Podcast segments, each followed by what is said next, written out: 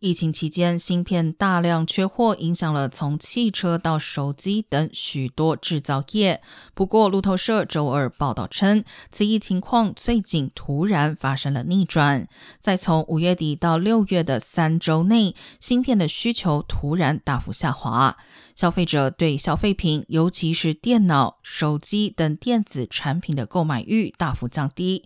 主要原因包括美国的高通胀、中国多地新冠封锁。以及乌克兰战争。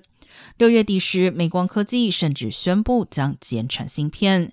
该公司首席商务官承认，市场的剧烈变化让公司措手不及。